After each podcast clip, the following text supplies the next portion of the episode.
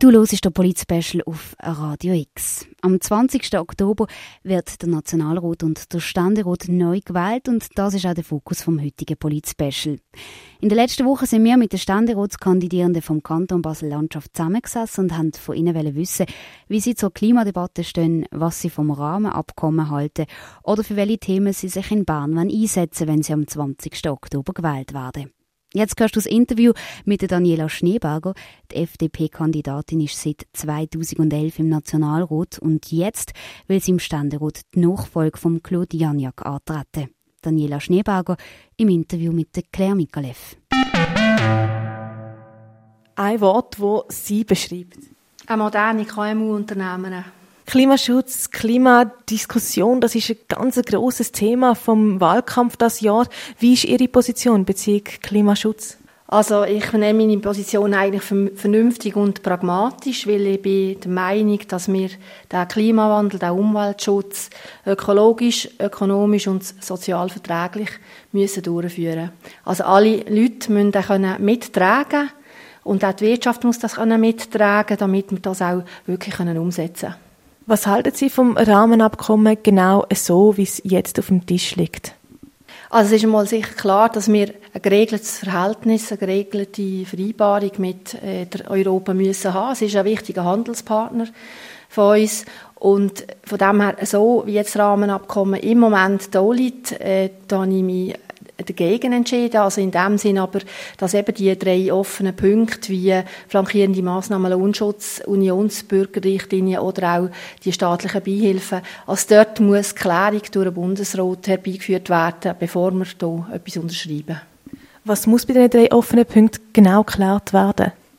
Also bei der bei den Lohnschutz- und flankierenden Massnahmen bin ich der Meinung, das ist genug geregelt. Dort habe ich jetzt keine Differenzen. Was, was für mich aber äh, absolut wichtig ist, ist die Unionsbürgerrichtlinie. Das heißt, äh, die EU hat ein bisschen Ambitionen, dass sie für Nichterwerbstätige auch äh, die Reise die, äh, öffnen. Das heißt, dass dann äh, solche auch Nicht-Erwerbstätige in unser Sozialsystem eingegangen hätten. Und das geht natürlich gegenüber unserer schweizerischen Bevölkerung äh, nicht. Also das finde ich, das ist eine Unionsbürgerrichtlinie, ist für mich ein No-Go. Und bei den staatlichen Beihilfen geht es vor allem auch um Regelungen von ähm, Staatsgarantien bei Kantonalbanken und so weiter. Und da haben wir einfach auch Kantone ohne hinter uns. Und äh, wir müssen für das Rahmenabkommen ähm, auch Kantone hinter uns haben. Und es ist wichtig auch, dass wir innenpolitische Mehrheit haben und dass wir auch vor dem Volk, wenn wir das vor das Volk bringen, damit äh, das auch eine Mehrheit findet. Und, und darum müssen die Punkte noch geklärt sein. Kommen wir noch zum Verhältnis Schweiz-EU. Ähm, wie soll das Verhältnis von der Schweiz zur EU Ihrer Meinung nach sein? Also ähm, sicher kooperativ und pragmatisch. Ich habe vorhin schon äh, darauf hingewiesen, dass wir einander brauchen, also sowohl die EU uns wie auch wir die EU. Und äh, es ist äh, das Rahmenabkommen in dem Sinn äh, wäre eine logische Weiterentwicklung von der bilateralen Verträge und es würde es verstärken und festigen. Und von dem her, ähm, das ist eigentlich meine Meinung zum Verhältnis zu der EU. Soll die Schweiz mehr Flüchtlinge aus Krisengebieten aufnehmen? Also wir haben einerseits ja die humanitäre äh, Tradition in der Schweiz, das müssen wir äh, aufrechterhalten und uns natürlich dementsprechend auch verhalten. Flüchtlinge, die wirklich mit Leib und Leben bedroht sind, äh, die müssen wir aufnehmen hier in der Schweiz, das ist ganz klar. Wir haben ja auch klare Gesetzgebungen dafür, die, die äh, anerkannt sind als, äh, als, als Flüchtling, die soll man aufnehmen. Was ich einfach nicht Meinung bin, eben ist sogenannte Wirtschaftsflüchtlinge oder auch Krim solche, die kriminell sind oder werden, die ähm, haben bei uns, sollten bei uns eigentlich keinen Platz haben zugunsten von diesen wirklichen Flüchtlingen, die Hilfe brauchen. Kommen wir noch zum Thema Gleichstellung. Man kann ja sagen, das Jahr war ein richtiges Frauenjahr mit dem Frauenstreik, den wir im Juni hatten. Was halten Sie von der Frauenquote? Sollte die eingeführt werden?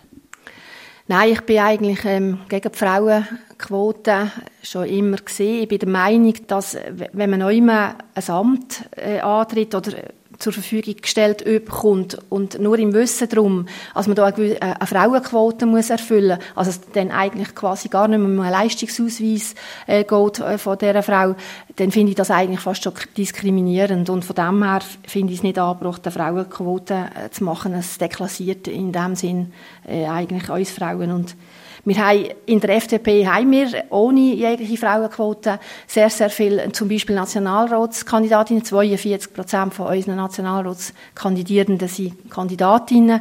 Wir haben äh, ähm, eine Parteipräsidentin im Kanton Basel-Land, wir haben eine Parteipräsidentin in der FDP Schweiz, wir haben eine Bundesrätin. Also wir sind gut aufgestellt in dem Sinne der FDP und darum äh, brauchen wir keine Frauenquote. Wenn ich dort nachgucke, was könnte man vielleicht Ihrer Meinung nach machen, damit es mehr Frauen in Chefetagen hat? Muss man da etwas machen oder kommt das von allein in den nächsten Jahren?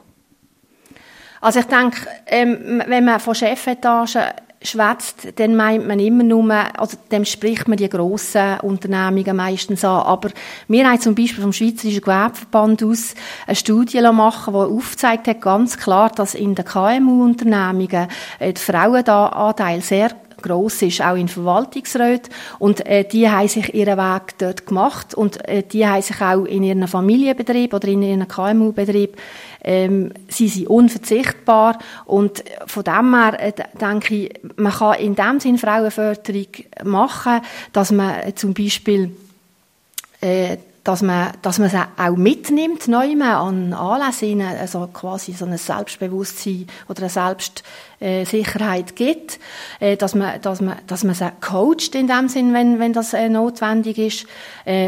Man kann sie auch fördern in dem Sinn, dass man gewisse Arbeitszeitmodelle tut, ähm, ausbauen. Also, äh, wir haben festgestellt bei diesen Studien auch zum Beispiel, dass Frauen sehr gerne sich als selbstständige Werdende betätigen. Und das ist eigentlich ein Indiz dafür, dass es äh, ein Vorteil ist, dass man eben seine Arbeitszeit kann selber einteilen kann, seinen ganzen Tagesablauf Ablauf kann selber einteilen Und dort müssen wir mehr machen, dass die, die Freiräume äh, bestehen. Ein anderes Thema, wo Herr und Frau Schweizer sehr fest beschäftigt, ist die Krankenkassenprämie. Sollte die Ihrer Meinung nach gesenkt werden? Also, Sie meinen ja eben ähm, äh, Krankenkassenprämie senken, ja. Also ich meine, das wäre schön. Also ich, ich, ärgere mich auch jedes Mal, wenn ich äh, meine Krankenkassenprämie nicht bekomme. Aber ich meine, dass das Problem eben anders um, äh, muss angegangen werden. Die Krankenkasse sind eigentlich eben Versicherungen. Es geht darum, dass die Menschen gegen die wirtschaftlichen Folgen von Krankheit abgesichert werden sollen. Und heute gibt es eben viele Menschen, die versuchen, Krankenkassenprämien rauszuholen. Und das finde ich eigentlich falsch und ich finde es auch nicht richtig, wenn jede Labalie, wenn man wegen jeder Labalie zum, zum Doktor geht und das treibt doch auch die Kosten auf. Ja, ich ähm, vertraue da eigentlich den Experten und der Gesund unserer Gesundheitskommission. Wir haben jetzt einige ähm, Geschäfte verabschiedet in der äh, Herbstsession. Eins, eins ist äh, die äh, EFAS, also die einheitliche Finanzierung von ambulanten und Spitaldienstleistungen. und von dem her äh, muss man jetzt das einmal äh, auf dieser Schiene angehen und auch die verschiedenen Massnahmen, die der Bundesrat Berse jetzt vorgeschlagen hat, äh, anschauen und miteinander äh, besprechen und schauen, dass wir hier vorankommen. Haben Sie ein Thema oder vielleicht mehrere Themen, wo Sie sagen, wenn ich am 20. Oktober gewählt werde, dann will ich mich für diese Themen in Bern einsetzen? Ja, ich glaube, das allerwichtigste Thema für uns im Kanton Basel-Land ist die ganze Verkehrsinfrastruktur, also Mobilität. Also, wir sind hier am Plafond mit den Autobahnen, mit, äh, auch natürlich mit dem ÖV. Ich will eigentlich alle Verkehrs Verkehrsträger müssen eingeschlossen sein, aber dort müssen wir ein besseres Gehör finden äh, im, im Bundesbahn die entsprechenden Gelder abholen, damit wir hier nicht ständig äh, im Stau stehen. Und selbstverständlich ähm, geht es mir immer auch um ähm, möglichst grossen Handlungsspielraum für unsere KMU, für unsere Unternehmer, unsere Wirtschaft. Die brauchen das, denn nur mit einer guten, florierenden Wirtschaft haben wir entsprechenden Wohlstand, haben wir äh, Arbeitsplätze. Und dann möchte ich mich natürlich auch immer für ein gutes ähm, steuerliches Klima einsetzen. Es ist wichtig gegenüber im Ausland, dass die Schweiz steuerattraktiv kann bleiben kann. Und da haben wir ja teilweise jetzt schon wieder so gewisse Anzeichen vom Ausland, dass wir da ähm, bisschen bedrängt werden in, in gewissen Themen und da werde ich mich sicher als, auch als, in dem Sinn Fachfrau, als äh, Treuhänderin einsetzen für eine gut steuerattraktive Schweiz. Zum Abschluss noch, wie hoch ist Ihr Budget für diesen Wahlkampf? Also ich komme einfach ganz viele Spenden über von sehr vielen ähm, Leuten, äh, dass sie klein spenden zwischen 200 und 500 Franken und äh, das äh, sammelt sich so an und ähm, von dem her ist das so mein Budget, das ich dann habe, all die Spenden halt, die kleinen. Können Sie da eine Gesamtzahl nennen? Ja, also ich sage jetzt, äh, mein, ich, äh, ich rede jetzt mal vom ersten Wahlgang, für den zweiten muss man wahrscheinlich dann nochmal einen Zusatz vorleisten.